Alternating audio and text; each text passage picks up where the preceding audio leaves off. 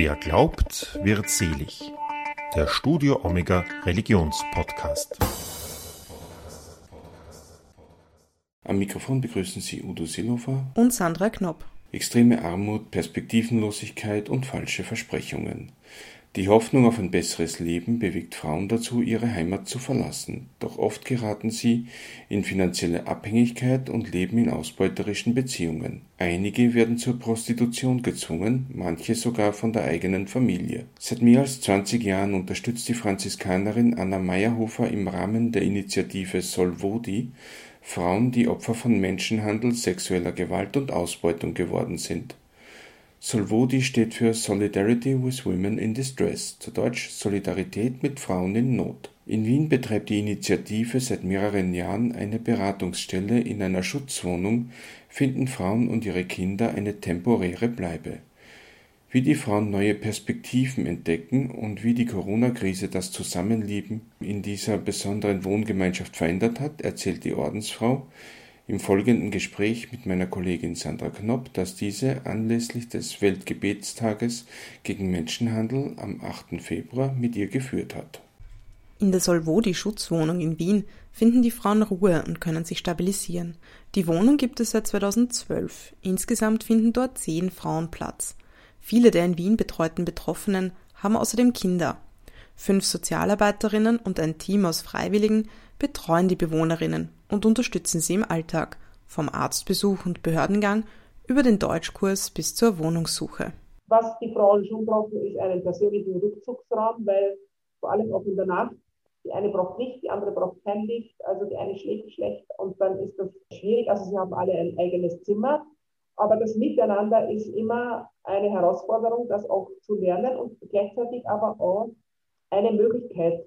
In der Prostitution sind die Frauen oft Konkurrentinnen also und auch normales soziales Verhalten wieder zu lernen. Sie haben in ihr Leben lang kämpfen müssen. Und äh, für mich ist so eine, eine Situation hier immer im, im, im Blick, wo ich zum Beispiel einmal zu einer Frau gesagt habe, die, die, die putzen dann auch jede einen Bereich in, in der Woche einmal und ich habe dann gesagt, hast du schon geputzt? Und also die Frage war einfach, du traust mir sowieso nichts zu und du hast immer was gegen mich. Also eine Frage ist eine Frage und keine Kritik. Also so einfach so etwas wieder zu lernen. Da sind sie sehr unterschiedlich. Die einen haben das da mehr und andere sind also wirklich, weil sie das so erlebt haben, dass sie immer, sie haben immer nur schlechte Erfahrungen mit den Menschen gemacht.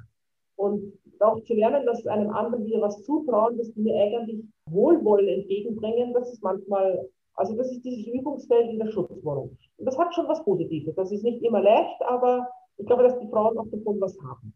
Die Frauen bleiben so kurz wie möglich, aber so lange wie nötig. Das können einige Wochen, Monate und in Ausnahmefällen auch Jahre sein. Schwester Anna Meyerhofer hat gesehen, dass die Frauen sich auch gegenseitig motivieren können. Ich kann mich erinnern, voriges Jahr ist eine Frau ausgezogen mit einem Kind, die ist mit dem Einjährigen eingezogen, die war drei Jahre bei uns weil es auch so lange gedauert hat, bis ihr Asyl, also bis sie einen Aufenthaltstitel bekommen hat in Österreich und so. Und sie hat dann zu den anderen gesagt, Leute, schaut mich an. Ich bin mit 50 Cent in der Tasche hier eingezogen und jetzt ich, gehe ich in eine eigene Wohnung. Und das war natürlich für die anderen sehr, sehr erbauend, auch das mitzuerleben und sagen, man muss auch Geduld haben, weil was Frauen oft, oft haben, ist, dass sie meinen, man kann den Schalter einfach umlegen und dann kriegt man alles oder, oder, oder die, vor allem die Behörden, die so langsam entscheiden, äh, wenn es um Nigerianerinnen geht, wann sie denn endlich hier bleiben können und wie lange man da warten muss. Und dieses Geduld zu haben, um das langsam zu etwas zu bringen, das ist schon eine schwierige Erfahrung für sie.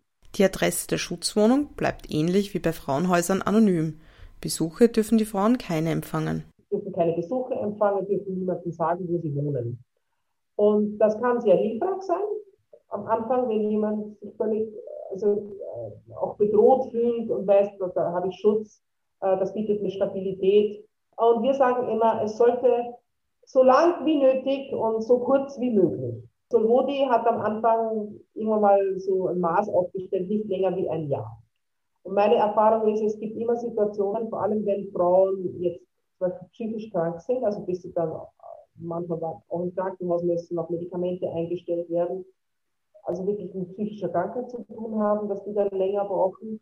Äh, auch Frauen, die jetzt zum Beispiel schwanger kommen, bis sie das Kind haben, bis das Kind hm, mit einer Tagesmutter gegeben werden kann, bis also die ganze finanzielle Situation geregelt ist, weil halt der Wohnungsmarkt ziemlich teuer ist und wir kooperieren zwar da auch mit der Stadt Wien, also diese geförderte Wohnungsmöglichkeiten, aber das ist halt nicht immer möglich. Oder eben auch Frauen, vor allem Nigerianerinnen, die dann Asyl beantragt haben, bis sie hier einen Aufenthaltsstatus haben, dürfen vorher nicht arbeiten. Da kann das auch schon mal länger dauern. Man kann sich vorstellen, dass das Zusammenleben von vielen verschiedenen Menschen aus unterschiedlichen Ländern schon in normalen Zeiten durchaus herausfordernd sein kann. In Zeiten von Corona und den damit verbundenen Ausgangsbeschränkungen verbringen die Frauen aber mehr Zeit denn je in der Wohnung. Ja, also es sind alle Deutschkurse abgesagt worden, es ist das Arbeitstraining abgesagt worden. Also im, im Frühjahr, da ging das noch so. Äh, eine einzige hatte dann auch äh, Unterricht per Video. Dann sitzen die alle auf dem, ziemlich auf dem Haufen, auch äh, wenn wir sie motiviert haben, mal spazieren zu gehen oder so. Also das ist viel auf dem, dem engeren Raum, sie kommen nicht raus. Das Recht, sich weiterhin in Österreich legal aufzuhalten, ist mit entsprechenden Deutschkenntnissen verknüpft. Auch hier erweist sich die Pandemie als Bremsklotz. Dann gibt es zum Beispiel Frauen, die haben, die müssen, damit, sie, damit der Aufenthalt verlängert wird, müssen sie Deutschkurse besuchen und auch Zertifikate vorweisen. Also ich habe schon A1, A2. Jetzt gibt es keine Prüfungen, weil die abgesagt sind. Die Deutschkurse sind abgesagt. Behörden sind schwieriger zu erreichen, weil die alle im Homeoffice sind. Das dauert alles länger, als es sonst schon dauert. Und das das wirkt sich auf die aus. Oder auch dieses eben keine Beschäftigung zu haben, weil es ist eine Motivation, am Morgen aufzustehen, weil ich halt in den Deutschkurs gehe und weil ich dort eine Gruppe habe, in der ich mich wohlfühle. Und wir versuchen das ein bisschen aufzufangen, aber wir können das nicht alles auffangen. Das ist so wie in Familien, wenn die auch alle zu Hause sitzen müssen. Oder natürlich können die Kinder auch so beschult werden, aber das Ideale ist es nicht. Und so ist es auch in der Schutzwohnung. Also jetzt nach Jetzt bei dem langen Lockdown merken wir das sehr wohl. Wir sind ein ganz kleines Team, Mitarbeiterinnen-Team. Das heißt, wir müssen auch in der Schutzwohnung ganz große Sicherheitsmaßnahmen treffen. Das heißt, immer mit FFP2-Maske im Klientinnenkontakt. Die Frauen, wenn sie aus den Zimmern rausgehen, müssen die Masken aufhaben. Falls irgendwie jemand Corona ins Haus bringt, dass die anderen geschützt sind. In der WG wurde an Schutzvorkehrungen in Bezug auf Covid-19 gedacht. Eines der Zimmer wurde inklusive Nasszelle zum Quarantänezimmer umfunktioniert. Die Corona-Krise setzt jenen Frauen, die hierzulande der Prostitution nachgehen, schwer zu. Viele von ihnen seien verschwunden, so Meyerhofer. Die Beratungsstellen, die jetzt direkt in diesem Feld arbeiten, gehen davon aus, dass viele nach Hause gefahren sind. Wir wissen aber auch, dass manche, da hat die Bordellbetreiberinnen, die dort wohnen lassen. Das heißt, wir gehen auch davon aus, dass Frauen sich in neue Abhängigkeitsverhältnisse durchbringen, weil die Schulden machen. Oder eben, wenn der Bordellbetreiber denen dort gratis weiter wohnen lässt, dass sie das dann immer mal abarbeiten müssen. Äh, das denke ich so. Also wir haben eher weniger, also wir, das war äh, für mich erstaunlich, weil wir nicht so viele Anfragen gehabt haben, also dass Frauen jetzt auf diese Situationen sagen, und ich will da jetzt weg. Wir haben einige andere Frauen aus Ausbeutungsverhältnissen, die zu uns gekommen sind. Das waren aber welche, die im Gastgewerbe tätig waren, keine Arbeitsverträge hatten, deswegen auch kein, äh, nicht auf Kurzarbeit oder sonstiges umsteigen konnten. Eine Studentin, die ihr Visa nicht verlängern kann, weil sie nicht nach Hause fahren kann und ihren Pass verlängern kann. Und dann äh, ist bei der einen noch eine Schwangerschaft, also bei beiden noch eine Schwangerschaft dazugekommen. Also so ganz individuelle Situationen, wo Frauen dann plötzlich vor dem Nichts gestanden sind und auch kein Einkommen hatten, kein Geld und dann bei uns Hilfe gesucht haben. Vor der Pandemie lief der Erstkontakt vor allem über Organisationen, die direkt oder indirekt mit dem Thema Prostitution zu tun haben. Also in Wien arbeiten wir mit allen Beratungsstellen, Organisationen, äh, Ärzten, Krankenhäusern zusammen, die irgendwie direkt oder indirekt mit Frauen in der Prostitution, äh, Opfer von Menschenhandel zu tun haben. Also indirekt heißt zum Beispiel eine Schwangerenberatungsstelle, Flüchtlingsberatungsstelle, eben Ärzte, Krankenhäuser, wo dann plötzlich so eine Frau auftaucht und wo dann meistens wo es darauf ankommt, dass jemand sensibel ist und sagt, da könnte möglicherweise ein anderer Hintergrund noch mitspielen, als was sie jetzt, die kommt dorthin, weil sie, weiß ich nicht, Unterleibsschmerzen hat, jetzt ins Krankenhaus oder äh, auch mal eine Frau vergewaltigt wurde, wo dann, oder einmal hatten wir eine Situation, wo eine Frau schwanger war und noch also die konnte kein Wort Deutsch, das war eine Chinesin, also es war ganz schwierig, die Kommunikation mit ihr zu machen, weil sie nicht nur nicht Deutsch konnte, sondern keine andere Sprache außer Chinesisch. Und die Ärztin hat aber gespürt, dass der Begleiter, der sie dorthin gebracht hat, sie dazu zwingen wollte, eine Abtreibung zu machen. Und dann haben sie Übersetzer gesucht. Das war, dann wurde dann auch so bestätigt und die Frau wollte dann nur weg. Ist der Kontakt hergestellt, wird abgewogen, welche Schritte als nächstes gesetzt werden. Nicht alle Frauen benötigen den Platz in der Schutzwohnung. Manche sind auch selbstständig genug, woanders zu wohnen. Manche wohnen bei uns auch nur, weil sie sonst keine Wohnung haben. Also es ist immer so eine Mischung. Und da muss man eben gut schauen, welche Ressourcen hat eine Frau. Wir arbeiten mit einer Organisation zusammen, Hope for the Future heißt die, die machen ein Arbeitstraining für Frauen. Also das sind so diese zwei Optionen. Dass es, geht, es geht nicht, es geht meistens auch nicht und es ist nicht nur so, dass ich sage, okay, die Frau braucht jetzt einfach eine neue Wohnung, ah, Entschuldigung, eine neue Arbeit und die besorgen wir ihr. Weil die Frauen haben keine Berufsausbildung, können die Sprache nicht. Das heißt, äh, auch wenn es realistisch ist, einen Putzjob zu suchen, dann finden wir den nicht. Gleich, gleichzeitig schaffen es die Frauen auch oft nicht, jetzt zu einem Job nachzugehen, auch wenn es nur ein 20-Stunden-Job wäre, also jeden Tag ein paar Stunden. Sie, haben, schlafen in der Nacht schlecht, sie haben Albträume, sie haben Kopfschmerzen. Also dieses, ich muss zu einem bestimmten Zeitpunkt bei der Arbeit sein, äh, also Pünktlichkeit, Zuverlässigkeit, Bescheid zu sagen, heute kann ich nicht kommen. Das müssen sie oft ganz erst wieder von vorne lernen. Und darum ist ein Deutschkurs, also wenn Sie heute wirklich schlecht gehen und Sie geht mal nicht hin, ist das dann nicht so tragisch. Oder eben dieses Arbeitstraining, wo alle Mitarbeiterinnen von Hope for the Future wissen, woher diese Frau kommt und wie es ihr geht und dann auch sie dabei begleiten, auch wenn sie dann ein bisschen weniger machen kann. Die machen, also die machen auch Deutschkurse und nähen mit den Frauen. Äh, gleichzeitig können dann auch, auch die, kann was Schönes produzieren, also die machen hervorragende Taschen und für uns ist das das ideale Ergänzungsprogramm. Prostitution habe sowohl physische als auch psychische Auswirkungen, betont Meyerhofer. Die Menschen müssen ständig dissoziieren zwischen dem, was mit ihrem Körper passiert und mit dem, was sie spüren. Und das hat seelische Auswirkungen.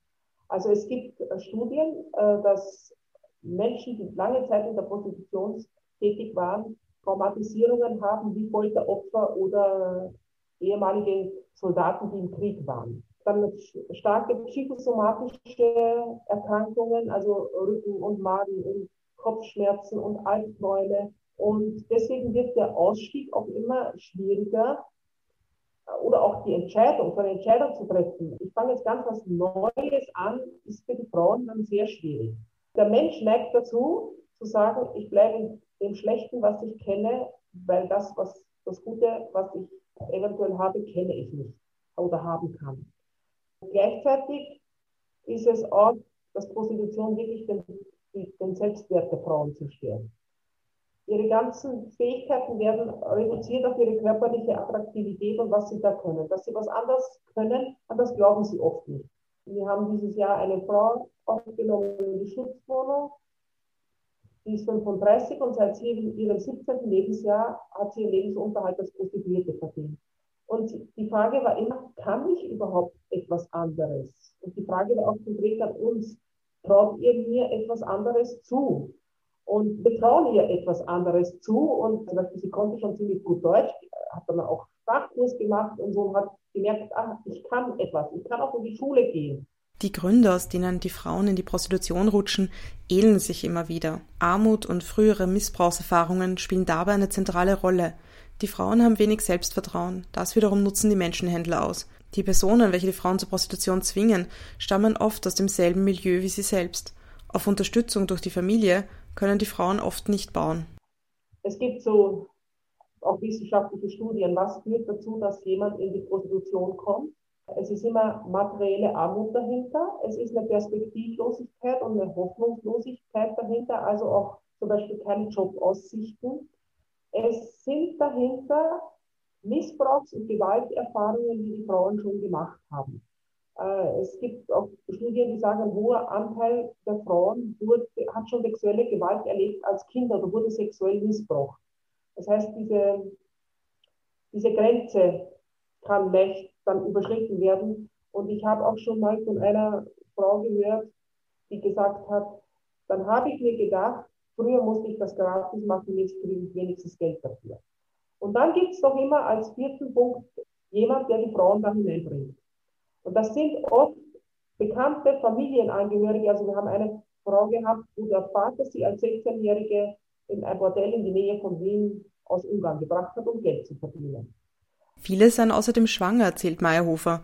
Das sei für sie ein Weg, um aus der Prostitution auszusteigen. Frauen, die versucht haben, aus dem Milieu auszubrechen und, und eine Beziehung eingegangen sind. Also das sind nicht Kinder, die entstanden sind in der Prostitution. Sie wussten nicht, von wer der Vater ist, sondern sie wissen das, wer der Vater ist. Und es war ein Versuch, über diese Beziehung aus dem Milieu auszusteigen. Äh, nur wenn dann ein Kind unterwegs ist, dann verlassen die Männer meistens die Frauen.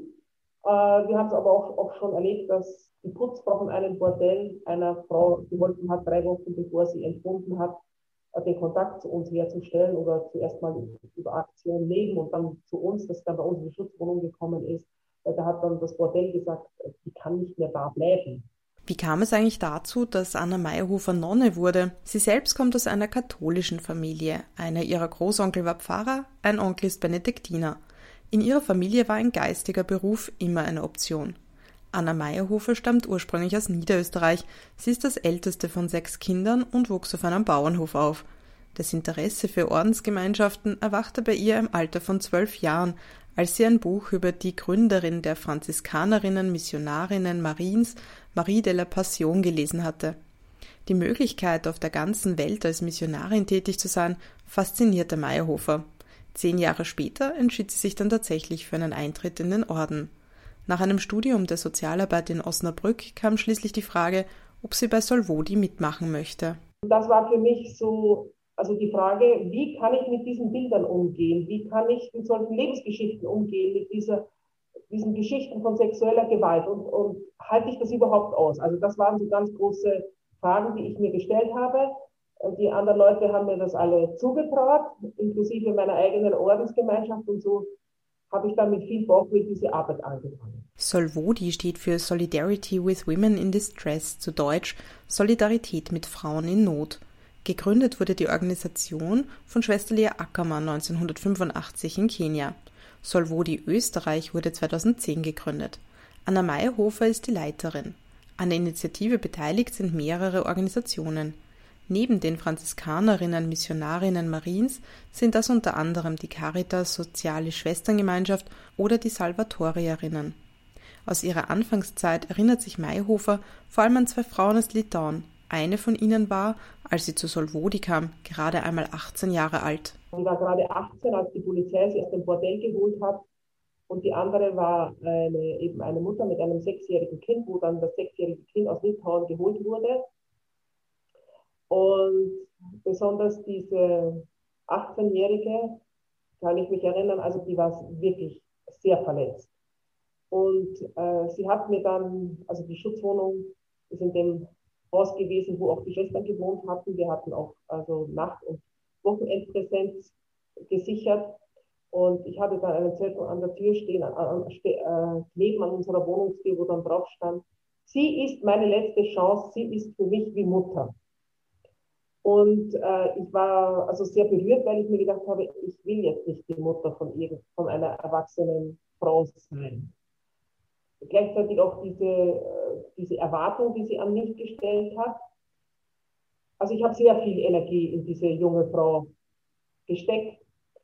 Äh, sie hatte immer so Suizidgedanken, hat das dann auch gemacht, also hat das Küchenmesser an den Bauch gehalten, also wo, denk, wo ich denke, also ich musste auch mit diesen Situationen allen erst umgehen lernen. War nicht wirklich Gefahr. Also ich weiß, ich habe sie auch selber in der Psychiatrie, in die Psychiatrie gebracht. Äh, die ärztlichen Hilfen, die wir dafür gesorgt haben, aber gleichzeitig halt auch als verlässlicher Begleiterin zur Verfügung zu stehen. Eine Sache, die die Frauen wieder neu lernen müssen, ist es, wieder ihren eigenen Weg zu gehen. Solvodi unterstützt sie dabei. Also sie sind auf der Schattenseite des Lebens geboren und trotzdem müssen sie auch in dieser Lebenswelt Entscheidungen treffen. Und die waren nicht immer gut manchmal, manchmal war ihnen nichts anderes übrig geblieben, aber also das auch zu, zu sehen und zu akzeptieren.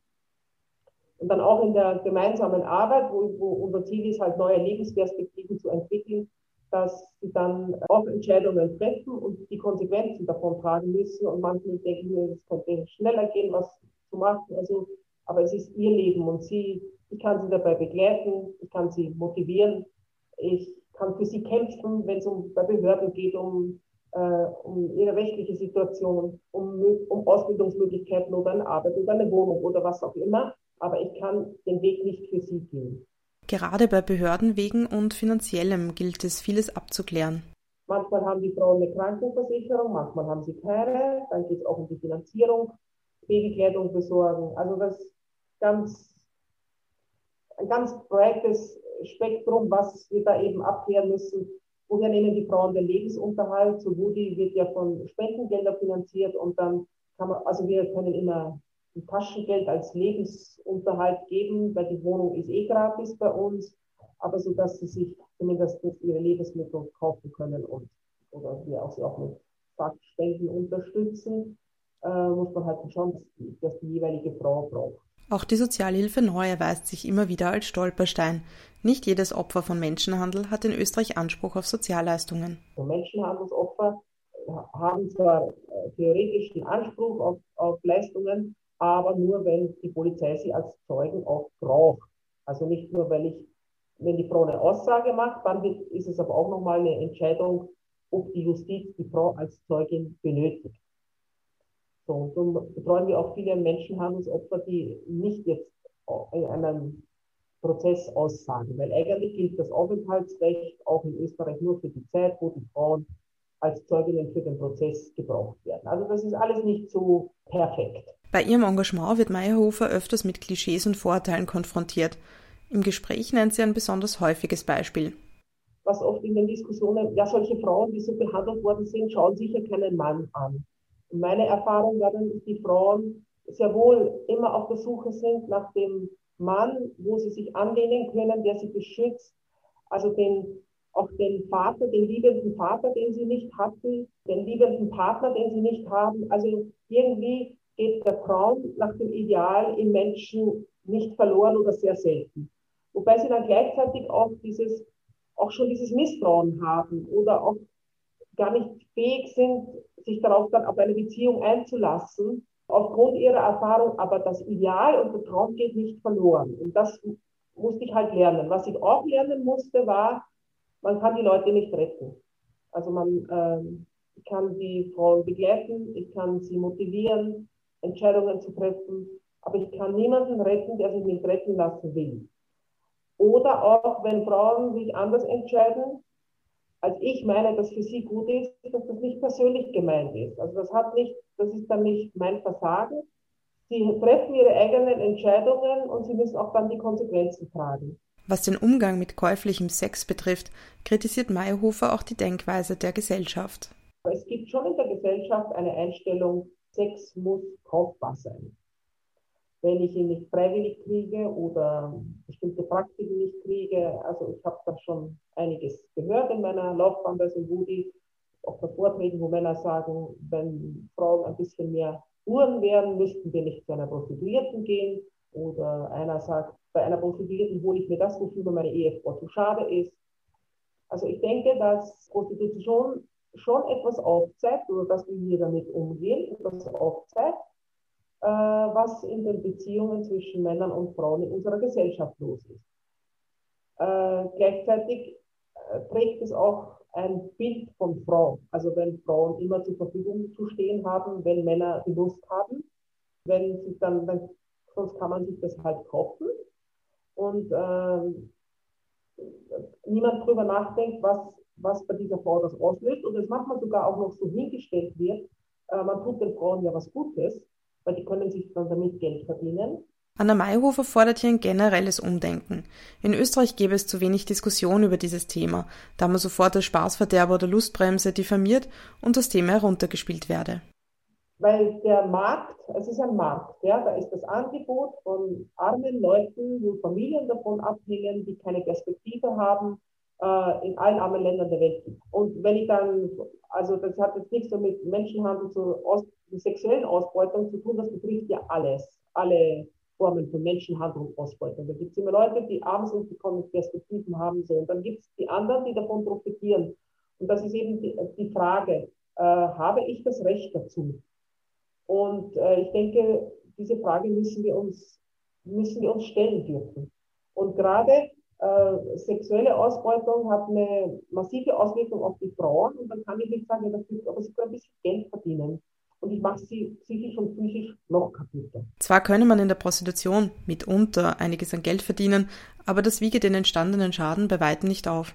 Zudem würde es auch den Männern Vorteile bringen, das dadurch entstandene Frauenbild in Frage zu stellen. Und ich glaube auch, dass Männer vielleicht auch Hilfe brauchen. Ich glaube auch, dass nicht alle Freier mit ihrem Verhalten glücklich sind oder ihr Verhalten oder über ihre Sucht oder was es auch immer ist. Aber solange wir das überhaupt nicht in Frage stellen, kann ich ja, also ich denke, es ist ja prinzipiell, man weiß das aus dem Bereich von Gewalt, dass es viel schwieriger ist, dass Männer darüber sprechen können. Äh, also man sieht immer die Opfer, aber man sieht nicht also dass Männer sich auch eingestehen können, ich brauche Hilfe, weil ich schlage, wenn ich überfordert bin oder wenn ich selber Probleme habe. Es fällt uns generell schwer, den Mann auch als, in dem Sinn als Opfer zu sehen und ihm Hilfe zu geben. Wir müssen das ins Gespräch bringen. Und ein Mann, der sagt, ich führe ein Doppelleben, weil ich habe eigentlich eine Frau und drei Kinder und äh, habe aber immer, ich gehe ins Bordell und ich mit schlechtem Gewissen und so, wo soll der hingehen und Hilfe kriegen? Ich weiß, dass es das gibt. Es melden sich bei uns auch manchmal Freier, es ist selten, aber sie melden sich, wo jemand anruft und sagt, ich war in einem Bordell und ich habe diese und diese Situation erlebt. Können Sie mir helfen, das einzuschätzen? Und es gibt auch Situationen, wo Prostituierte gnadenlos einen Freier ausnehmen, nämlich über diese Mitleidsmasche. Ich bin ja eigentlich gar nicht freiwillig hier und man müsste dich loskaufen für 100.000 Euro und so. Dann, glaube ich, zockt sie den Freier ab. Meyerhofer musste lernen, auch für sich selbst mit den Geschichten der Frauen umzugehen. Ihre Arbeit für Solvodi hatte auch großen Einfluss auf ihren Glauben. Wie schützt sie sich selbst? Es gibt ein paar praktische Sachen, die ich gelernt habe. Zum Beispiel muss ich schütze mich vor Bildern.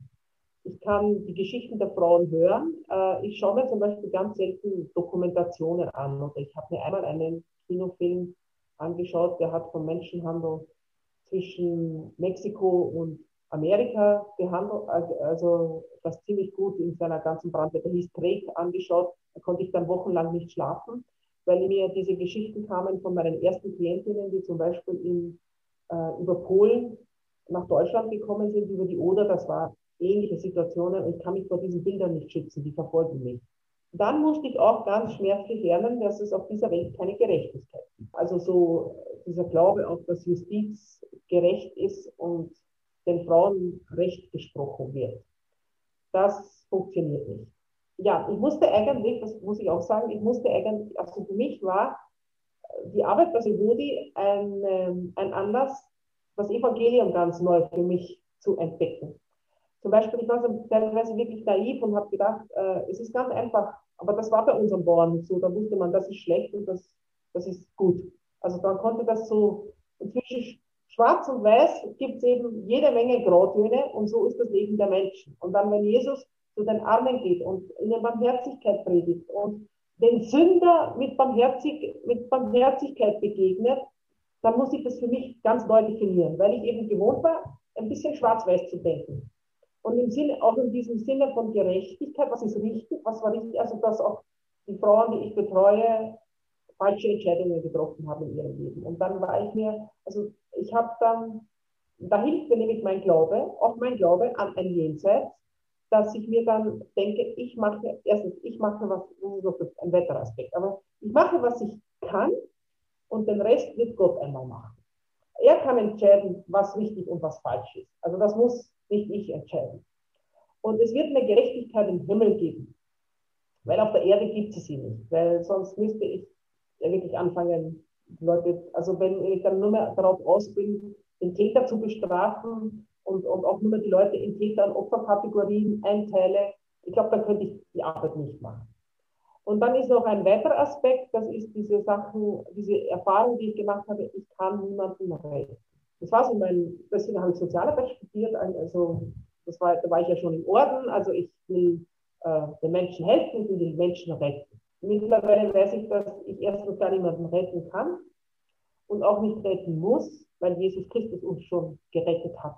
Und ich bin da ein kleines Werkzeug dafür, aber ich muss mich auch nicht also das wüsste ich ja mit ganz großer Verbissenheit, wenn ich glaube, die Rettung der Welt oder bestimmter Menschen hängt von mir ab, mit dieser Verbissenheit da dran gehen. Und das muss ich nicht. Ich tue, was ich kann und ich, ich muss das, ich muss aber die Welt nicht retten und ich muss nicht für die Gerechtigkeit in der Welt sorgen.